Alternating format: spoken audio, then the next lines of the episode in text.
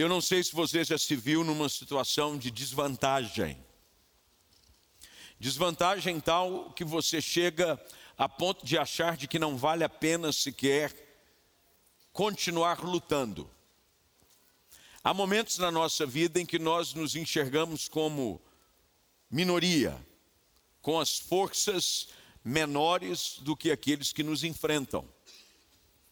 Eu não sei se você já participou de algum tipo de competição, de algum tipo de atividade que o levou a ficar em desvantagem no placar, ou com um número de jogadores menor no seu time do que havia no time adversário, seja pelo descumprimento de alguma regra, dependendo do esporte que você está jogando. E normalmente em situações assim, um certo desespero toma conta, porque você já está diante de um adversário e agora se vê em situação desfavorável, pelo menos sobre o seu ponto de vista. A verdade é que a Bíblia é repleta de histórias assim. Se você olhar atentamente para as histórias narradas no Antigo Testamento e também com o surgimento da igreja, você vai identificar de que muitas vezes Deus agiu exatamente em situações como essa, aonde a princípio, diante de todas as evidências, parecia impossível sair vencedor, porque você estava do lado com menor força, com menor número de pessoas. Mas é em situações como essa exatamente que Deus gosta de revelar a sua glória e o seu poder. Deus é especialista em agir em situações onde nós achamos que não há mais o que fazer.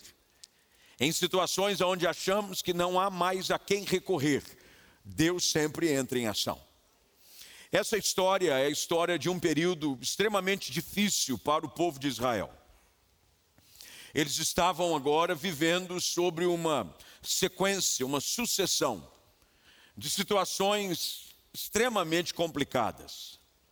De tempo em tempo, Deus levantava um homem ou uma mulher, no caso de Débora, que vem no capítulo seguinte, capítulo 5, melhor dizendo, mas eram juízes que Deus levantava para, diante das circunstâncias adversas, usar essa pessoa com uma estratégia, com uma visão e, acima de tudo, pelo poder de Deus para libertar o seu povo.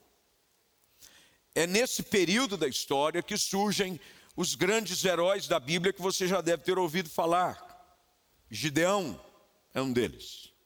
Sansão é outro deles. Eude é outro, e tantos outros que são conhecidos.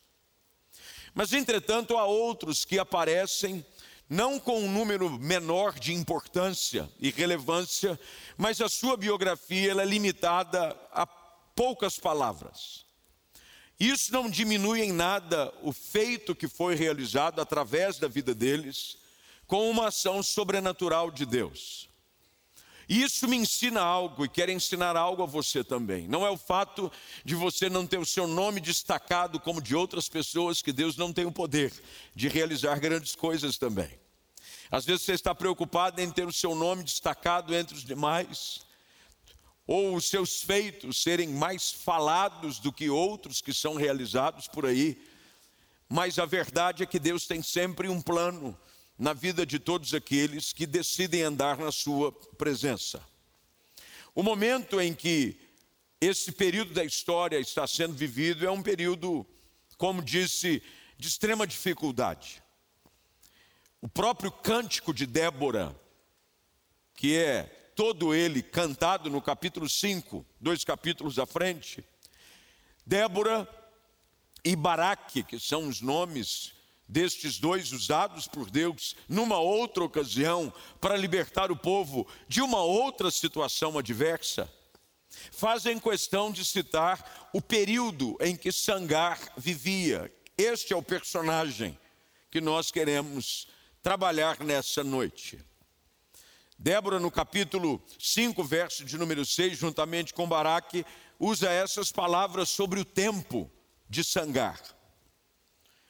Nos dias de Sangar, filho de Anate, e nos dias de Jael, ninguém passava pelas estradas, e os viajantes tomavam caminhos tortuosos, dias difíceis, estradas de difícil acesso, não no sentido de pavimentação, mas pelo perigo. Os caminhos eram tortuosos, a ponto de que pela primeira vez, pela primeira vez, nesse verso de número 31 do capítulo 3, nos é trazida a informação deste povo, que seria uma pedra no sapato do povo de Israel por anos e anos, que são os filisteus. Pela primeira vez, os filisteus são mencionados exatamente neste versículo. Quem era Sangar? Quem era esse homem? que estava numa situação de desvantagem, com poucos recursos na sua mão, não se fala de exército lutando por ele. Ao contrário de Gideão, que levanta a voz e de imediato 30 mil pessoas se dispõem a lutar. Obviamente, Deus as reduz no final para 300. Ao contrário de Sansão, o qual sobre ele havia uma unção diferente o qual ele, com uma queixada de jumento, matava filisteus como se estivesse matando barata no quintal de casa. Ou com o poder da sua força, levava sobre os seus ombros, como se fossem folhas de papelão, os portões de uma cidade. Com Sangar, não. Não se tem nenhum detalhe sobre um aspecto que sobressaía a respeito de Sangar não tinha um exército, não havia a princípio, pelo menos o texto não nos diz, nenhuma unção diferenciada, ele não era nazireu. A única coisa que se sabe a respeito de Sangar é que ele era um fazendeiro. Por que, que nós sabemos que ele era um fazendeiro? Mãe, primeiro pelo os instrumentos que ele usava. Sabemos que Davi vence Golias com os instrumentos de um pastor de ovelhas. Ele usava uma funda, no qual ele pôs uma pedra e derrubou o gigante. O instrumento do pastoreio normalmente era esse: era uma funda e um cajado. O instrumento de um fazendeiro era este instrumento que nos é trazido a respeito da única ferramenta de trabalho que Sangar possuía: um ferrão um aguilhão, o qual era usado para conduzir gado. Era um instrumento de mais ou menos um metro e meio, no qual numa ponta você tinha uma extremidade de metal afiado, o qual era usado para você tocar o gado. Você dava uma cutucada, principalmente num boi teimoso, em que ele empacava em algum lugar, você vinha e cutucava, e ele espantava, ele tocava, e na outra extremidade havia um, uma circunferência um pouco diferente para ele ir derrubando o mato que estava à frente. É o que sabemos de Sangar. Um fazendeiro com um ferrão na mão. A única coisa que ele tinha, assim como Moisés, quando é chamado por Deus a libertar o povo de Israel, era um instrumento do dia a dia. E aqui nós vamos descobrindo algumas coisas extremamente interessantes para ver a manifestação do sobrenatural de Deus na nossa história. Como em momentos onde achamos que estamos em desvantagem, onde parece que não há o que fazer, Deus pode usar as ferramentas que temos para fazer algo extraordinário. Primeiro é que, que Sangar, ele começa exatamente no lugar onde ele estava. O lugar aonde ele estava é o lugar da sua grande conquista. Deus quer nos ensinar algo com a história de Sangar nestes poucos ou nesses apenas dois versículos que nós citamos hoje à noite. A primeira delas é de que nem sempre nós precisamos estar numa posição privilegiada para obtermos conquista numa situação. Sabe-se, é óbvio que nas estratégias de guerra, as posições na batalha podem dar vantagem a um exército ou a outro. Mas no mundo espiritual não é muito assim que funciona. O importante não é a nossa posição no campo de batalha, é a nossa importância, a nossa posição diante de Deus. Quando estamos diante de Deus, na posição de servi-lo, de adorá-lo, de buscá-lo, nós estamos no lugar ideal. Não havia uma posição privilegiada também no que diz respeito à classe social. Ele era um fazendeiro. Normalmente, os homens do campo eram tidos como a classe mais comum. Os pastores, os fazendeiros, aqueles que viviam da terra, eram tidos como pessoas simples, comuns. Não havia prestígio algum, não havia honra, ele apenas era um fazendeiro arando a sua terra. Ele não era famoso, não havia uma linhagem diferenciada, ele não era rico, ele não tinha influência na sociedade, ele era apenas um fazendeiro, no lugar aonde Deus o havia plantado, e ele começa a enfrentar a realidade das suas batalhas, no contexto em que ele se encontrava. As grandes oportunidades de manifestação do agir de Deus na nossa vida, normalmente surgem num ambiente que nós consideramos ser comum. Deus quer que você aprenda a experimentar experiências grandes e profundas com Ele, nas situações corriqueiras do seu dia a dia, no ambiente da sua casa, em família, no seu trabalho, nas coisas que você julga não haver nenhum louvor, nenhuma honra. Deus nos ensina com a história de Sangar que, independente do ambiente, do contexto, a glória dele pode ser manifestada de forma maravilhosa. O texto de Zacarias, capítulo 4, verso de número 10, fala muito sobre essa importância de nós não desprezarmos os pequenos começos. A nova versão transformadora, que é a versão que eu usei e normalmente uso de domingo à noite, usa de uma forma ainda um pouco mais profundo. Ele diz: Não despreze os começos humildes, pois Deus se alegra em ver a obra começar. Há uma beleza no início de algo. Há algo lindo, formoso no início de alguma coisa nova que Deus está fazendo. É por isso que quando ele vem através do profeta e diz: Vede, por acaso não percebeis que eu estou fazendo coisa nova?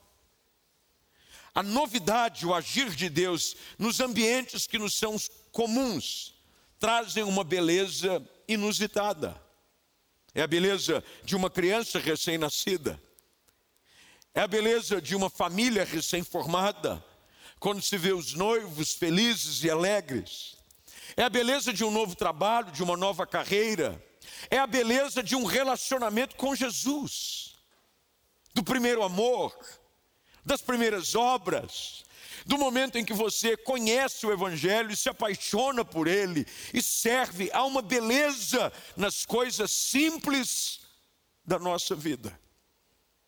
Sangar está no seu ambiente comum, mas ele decide ver a glória de Deus se manifestar com os recursos e no lugar onde ele está. Uma coisa é certa: tudo que hoje é grande, um dia começou pequeno. Não existe nada que seja grandioso, nenhuma grande empresa, nenhuma grande família, nenhum grande ministério, nenhuma grande carreira começa grande. São os pequenos passos no início de uma caminhada, no lugar onde você está, que Deus vai fazer com que algo grande aconteça. Nós precisamos começar a aprender a florescer onde Deus nos plantou. Há sempre uma busca por terrenos ideais, por condições ideais. por relacionamentos ideais, quando Deus quer exatamente usar o contexto adverso para revelar que, independente da situação que te assusta, Ele tem poder para te abençoar. Essa é a maravilha da graça e do poder de Deus agindo em situações adversas. Porque o nosso Deus não precisa de uma situação vantajosa para nos abençoar. Quando Ele decide nos abençoar, não importa qual seja o tempo que estamos enfrentando. Muita gente fica exercitando no seu pensamento o dia que eu tiver uma grande oportunidade, o dia que eu conseguir um grande emprego, não, o dia quando finalmente alguém me notarem, reconhecerem o meu talento. Deixa eu te dizer algo, essa não é a chave. Esse não é o segredo. A chave para o sucesso, de acordo com a história de Sangar, é começar dentro da realidade que você se encontra hoje. Essa história de quando a situação melhorar, Deus está dizendo: eu quero usar a sua vida para melhorar a situação e o lugar onde você está. Normalmente é assim dentro de um relacionamento com Jesus dentro de um histórico, de um relacionamento de família, aonde ainda ninguém é crente. Eu já ouvi isso inúmeras vezes, pessoas dizendo, pastor, eu sou o primeiro convertido na minha casa. Ainda é um ambiente assim um tanto hostil, as pessoas não aceitam muito bem, de certa forma chegam até zombar. Se eu pudesse, pastor, eu até saía de casa, eu já ouvi isso. Se eu pudesse, pastor, a situação no meu trabalho, eu sou o único pastor que professa fé em Cristo. Lá no trabalho, todo mundo faz as coisas de uma forma ilícita, mas eu sou o único lá, pastor. Eu estou orando para Deus me tirar de lá. Não, Deus te colocou lá, para que num campo adverso, seja você o primeiro crente da sua família, seja você o único convertido no seu trabalho, você possa, com as armas que Deus te deu, no ambiente onde você está, começar a ver o ambiente ser transformado pela ação de Deus através da sua vida. Sangar começa no lugar onde ele está. E Deus está te chamando a começar onde você está. O lugar onde você está não é por acaso, você não caiu de paraquedas. Deus sonhou com o lugar onde você está. Deus te colocou onde você está. Deus te fez nascer na família que você pertence. Deus te fez ter a sua descendência, a sua linhagem não é por acaso. Deus, de forma perfeita, orquestra tudo de uma maneira tal que tudo caminhe de forma harmoniosa. Não é à toa que está acontecendo e não é à toa que você está onde está. Davi serve o propósito de Deus na sua geração e morre. Moisés, ele cumpre o papel de Deus na sua geração até o momento em que Deus quis usá-lo e Deus o recolhe para si. O tempo que nós temos que viver para experimentar o poder e a excelência de Deus na nossa vida é hoje, é agora, no lugar onde você está, é aqui neste lugar, esse tempo chamado hoje os nossos dias, a igreja em que você está, a família que você está, o trabalho que você trabalha. Deus quer usar a história assim como de Sangar, num ambiente que aparentemente parece ser adverso, desvantajoso. Deus quer que você comece onde você está. Segunda coisa que nós aprendemos aqui nessa história é de que não apenas devemos usar ou estar aonde Deus quer que nós estejamos, Deus quer que você use os recursos que você tem. Tudo aquilo que você precisa para vencer as suas batalhas, Deus já colocou na sua mão. Tudo. Você não está precisando de mais nada. Para esse tempo que se chama hoje, para a batalha que você está enfrentando agora, Deus já adestrou as suas mãos para a batalha. É isso que o salmista diz: é Ele quem adestra as minhas mãos para a peleja. Sangar não ficou buscando uma bazuca potente para derrubar os filisteus. Ah, se eu tivesse aqui uma artilharia pesada. Ah, se eu tivesse um míssil de longo alcance. Ah, se tivessem já inventado uma arma potente a ponto de desbaratar o exército inimigo com apenas o apertar de um botão. Sangar usa apenas um ferrão de conduzir boi. Tudo que ele tinha era isso. Mas o que Deus está querendo ensinar a Xangar é de que as nossas batalhas, a minha e a sua, assim como era de Xangar, não são vencidas segundo as nossas próprias armas. É por isso que Paulo escreve que as armas da nossa milícia, elas não são carnais. Elas são poderosas em Deus às vezes nós ficamos julgando não ter as ferramentas ideais. Eu me lembro em quantas situações no ministério, esse final de ano, agora em dezembro, eu faço 28 anos de ministério pastoral. Eu me lembro no início do meu ministério, onde não tinha muita coisa, não tinha muito conhecimento bíblico, não tinha muita experiência, não tinha muita facilidade de falar em público, não tinha essas coisas, vão vindo com o tempo. E Deus ia me levando os lugares, e eu comecei a pastorear, e eu comecei com aquilo que eu tinha em mãos. As primeiras mensagens, graças a Deus, eram num tempo em que não havia internet. Elas ficaram guardadas quase como um pesadelo na memória de alguns. Porque era difícil, mas era a arma que eu tinha. Me lembro que quando fui pastorear numa comunidade brasileira, na região da grande Nova York. Westchester, condado de Westchester. Era uma igreja pequena. Quando eu cheguei, tinha cinco, seis pessoas. Cinco, seis pessoas. Não tinha muita coisa. Não tinha, aliás, não tinha ninguém. Eu tinha que fazer tudo. Eu cantava, eu tocava teclado, eu pregava, eu orava, eu ia para a porta receber os membros, eu ia para a porta despedir os membros. Mas era o que tinha. Era o famoso: o que, que tem para hoje? Tem tu, então vai tu mesmo. Só tinha eu. E eu usava as armas que eu tinha, as ferramentas que eu tinha, os recursos que eu tinha. Eu não tinha gente para me ajudar. Até que numa ocasião chegou, e eu contei isso recentemente, numa ida, agora, no trabalho da nossa extensão que estamos desenvolvendo lá, na região da Flórida, é, em que dizia que fui e um, chegou à igreja é, um rapaz cujo pai era dono de açougues em Hortolândia e mudou-se para os Estados Unidos.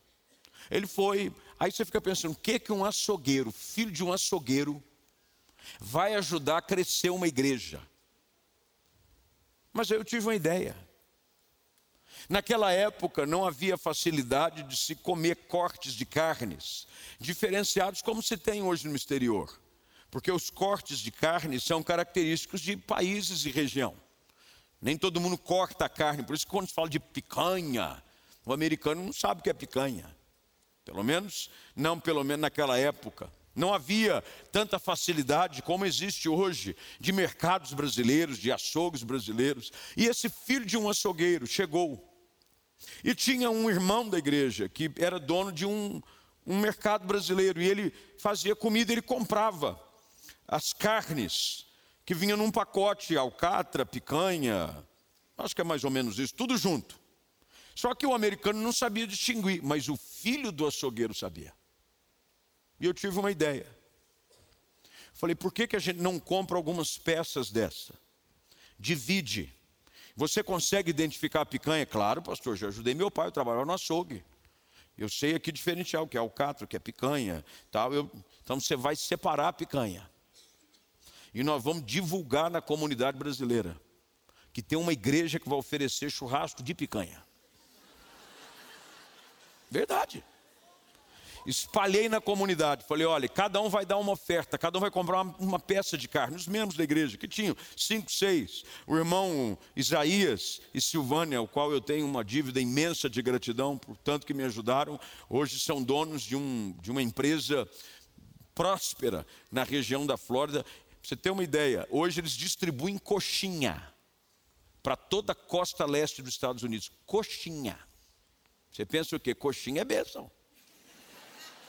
Eles deram e nós começamos e começamos a espalhar nas comunidades.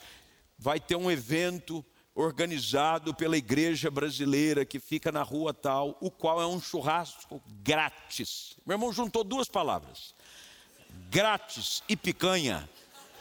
Para brasileiro, irmão, começou a surgir gente do bueiro. Começou a vir gente, só que eu fiz a estratégia. Antes de servir a carne, eu vou pregar. O cheiro da fumaça subindo com a picanha, atraindo todo mundo.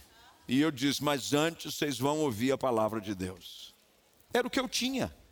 São as armas que nós temos. Sangara usa o que tem, tudo o que você precisa. Deus já colocou nas suas mãos, é apenas você saber usar as ferramentas que tem. Nada que chega às suas mãos é por acaso, não havia arma refinada.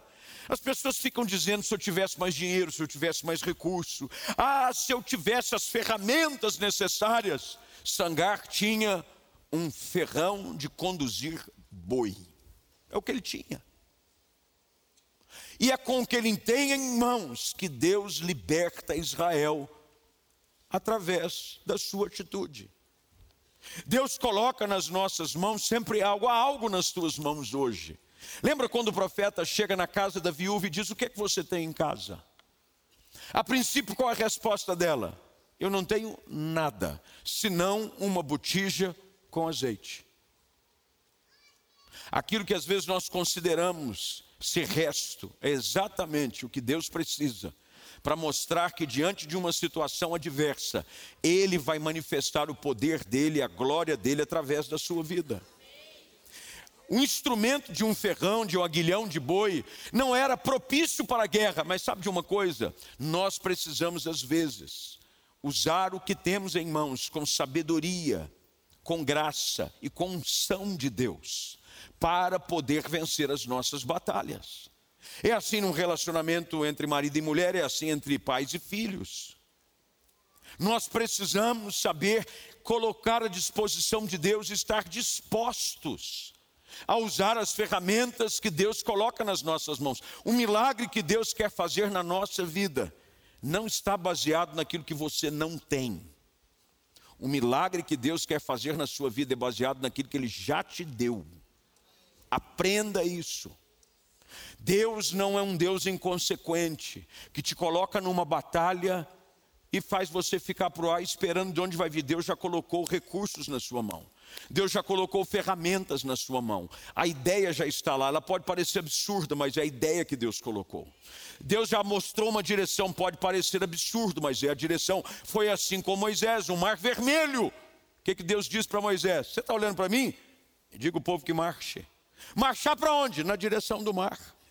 Pode parecer absurdo, mas quando você usa aquilo que você tem, a direção que você tem, a palavra que você tem, a ferramenta que você tem, a arma que você tem, Deus se responsabiliza pelo agir sobrenatural.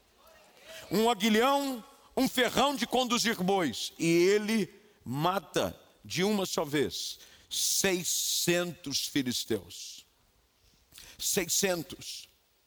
Lembra-se da história, eu já citei aqui, Davi, quando ele chega diante do vale de Elá, aonde Golias está, afrontando o exército do Deus vivo, ninguém se dispõe, porque aos olhos das pessoas, Golias era grande demais para ser enfrentado pelos soldados menores do exército de Israel. Davi chega e diz: Eu vou enfrentá-lo. Saul tenta convencê-lo a usar a armadura que não era dele. Ele diz: Não, fica tranquilo. Eu vou usar as armas que eu já sei manusear. Ele pega cinco pedras, coloca no seu alforge, desce para o vale, afronta o gigante e apenas com uma das pedras derruba o gigante e com a própria espada de Golias arranca a cabeça dele. Deus quer que você aprenda isso, aquilo que parece, a princípio, insignificante hoje, nas suas mãos, é exatamente aquilo que Deus quer usar para surpreender você. Deus vai usar pessoas que às vezes você acha que não são as ideais, relacionamentos que talvez você diga que não tem futuro, sonhos, projetos, planos. Deus vai colocar algo diante dos seus olhos hoje, para você compreender que tudo aquilo que você tem hoje nas mãos é o que você precisa para vencer as suas batalhas. Terceiro lugar, eu já estou indo para o fim. É para o fim da mensagem, não para o meu fim. Eu estou indo para o fim da mensagem. Faça o que você pode. Deus não quer que você faça além daquilo que você pode, mas Deus quer que você faça tudo o que você pode. Tem gente que só quer ver o Deus trabalhar, mas ele mesmo não quer trabalhar. Eu estou esperando ver o agir de Deus, mas você não vai agir?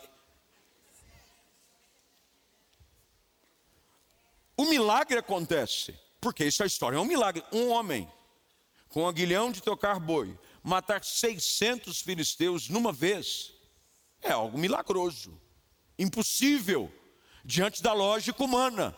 Mas não pense você que o aguilhão saiu andando sozinho. O aguilhão, Deus tomou o aguilhão. E o aguilhão saiu. Tem um personagem que eu acho que chama. Como é que é o nome daquele programa? Acho que é, é um filme da Marvel. Não sei o que tem da galáxia. Eu gosto da Marvel. Como é que chama? Não, não, tem um chama. Tem um, tem um guaxinim que fala. Um de cada. Hã? Guardião da Galáxia. Eu gosto. Aí diz que tem um camarada que a arma dele é um palitinho aqui, já viu? Ele assovia, ele anda. O palitinho sai. Aí ele faz. Eu não sou muito de assoviar. E o palitinho sai matando os outros. Ele assovia de novo, o palitinho volta. Aí vai. O palitinho volta pro bolso. Tem acha que a vida espiritual é assim, vai ficar só assoviando. Deus vai trabalhar. Não. Meu irmão, Deus quer que você trabalhe. Casamento feliz, casamento abençoado, é fruto do esforço, da dedicação do casal. Filhos criados no ensino e da demonstração do Senhor são fruto da investida dos seus pais. Pagam o preço, oram com eles, ensina, repreende, corrige, ama, cuida. Qualquer tipo de trabalho, ministério. Tem gente que fala, pastor, você vai pregar, o que, que vai acontecer? Na hora Deus vai me dar alguma coisa. Não, não vai. Você vai passar vergonha e o povo raiva. Você tem que estudar.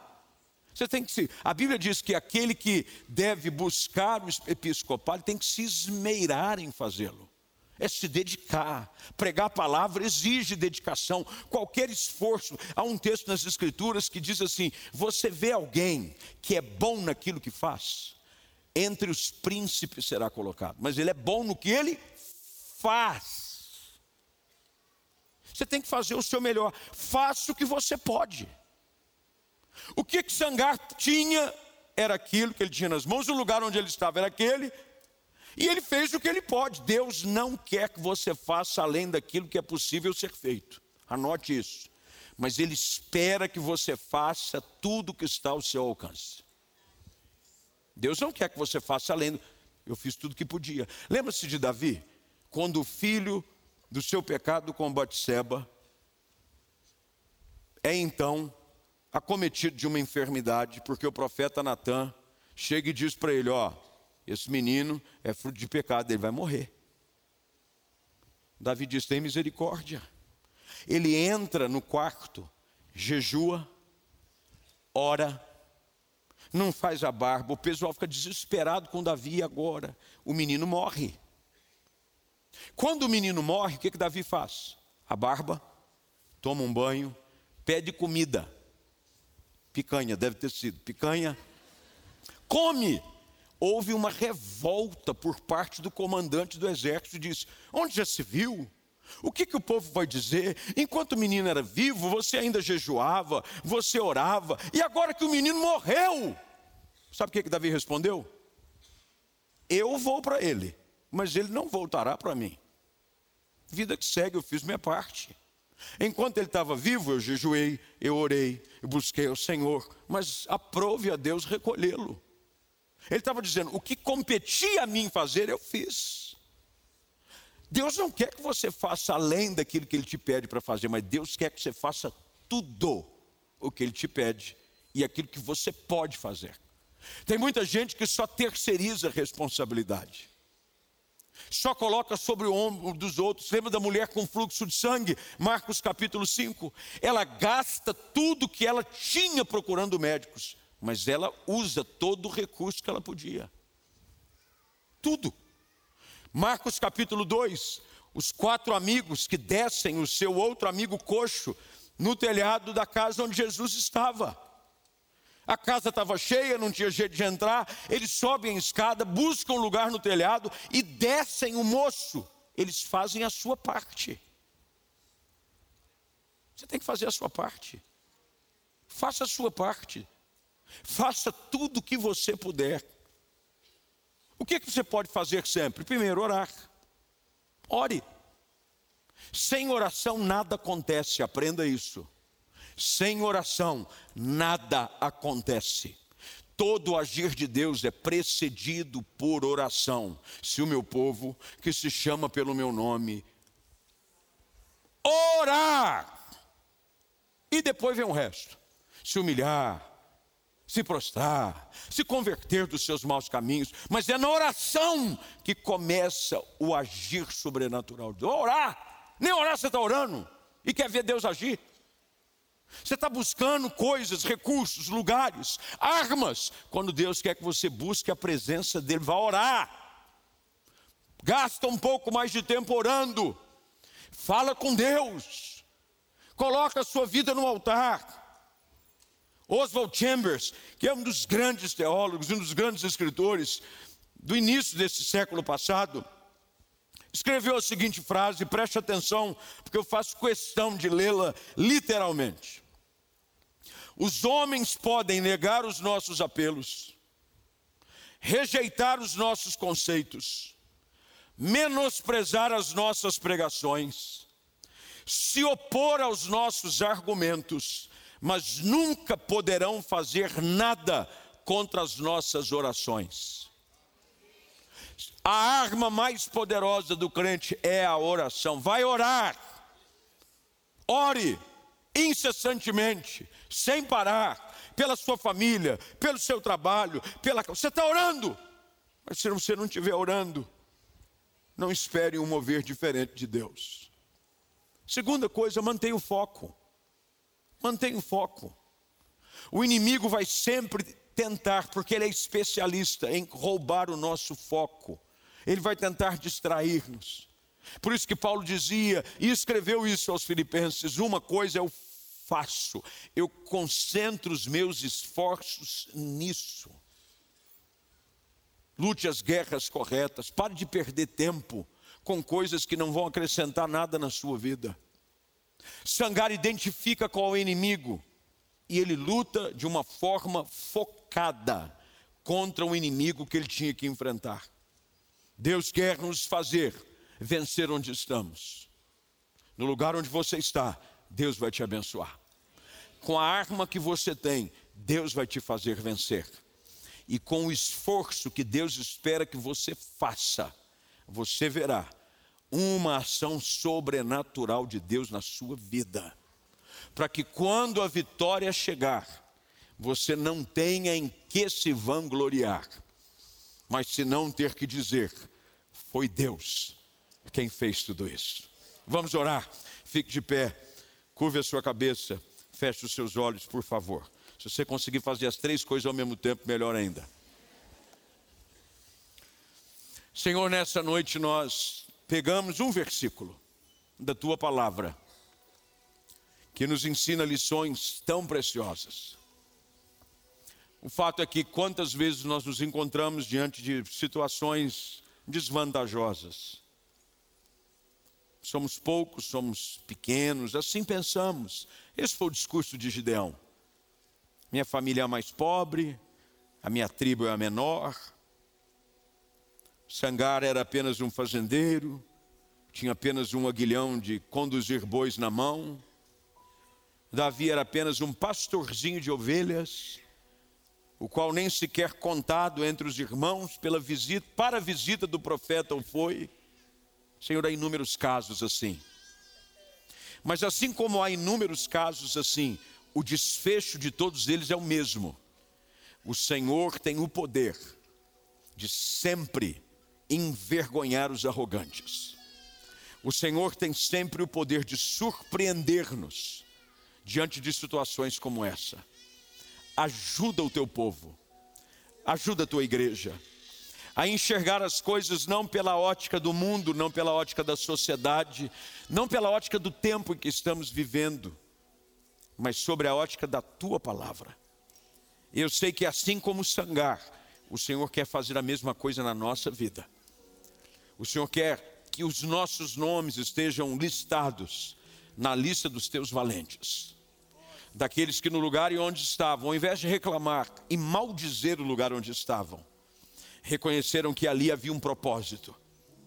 Ao invés de questionar os recursos que tinham em mãos, eles entenderam que eram as armas necessárias. E eles se esforçaram. Ajuda-nos, Senhor, a dar o nosso melhor sempre. Para a nossa casa, para o teu reino, no nosso relacionamento contigo, para com a tua igreja.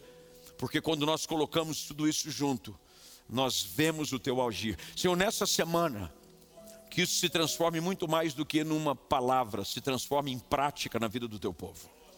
Que nós saiamos daqui hoje para colocar em ação tudo aquilo que ouvimos, para que nós possamos experimentar na nossa vida esse agir tão extraordinário. Nós oramos assim, Senhor, crendo de que com certeza veremos a vitória do Senhor chegando sobre cada área da nossa vida, em nome de Jesus Cristo. Amém.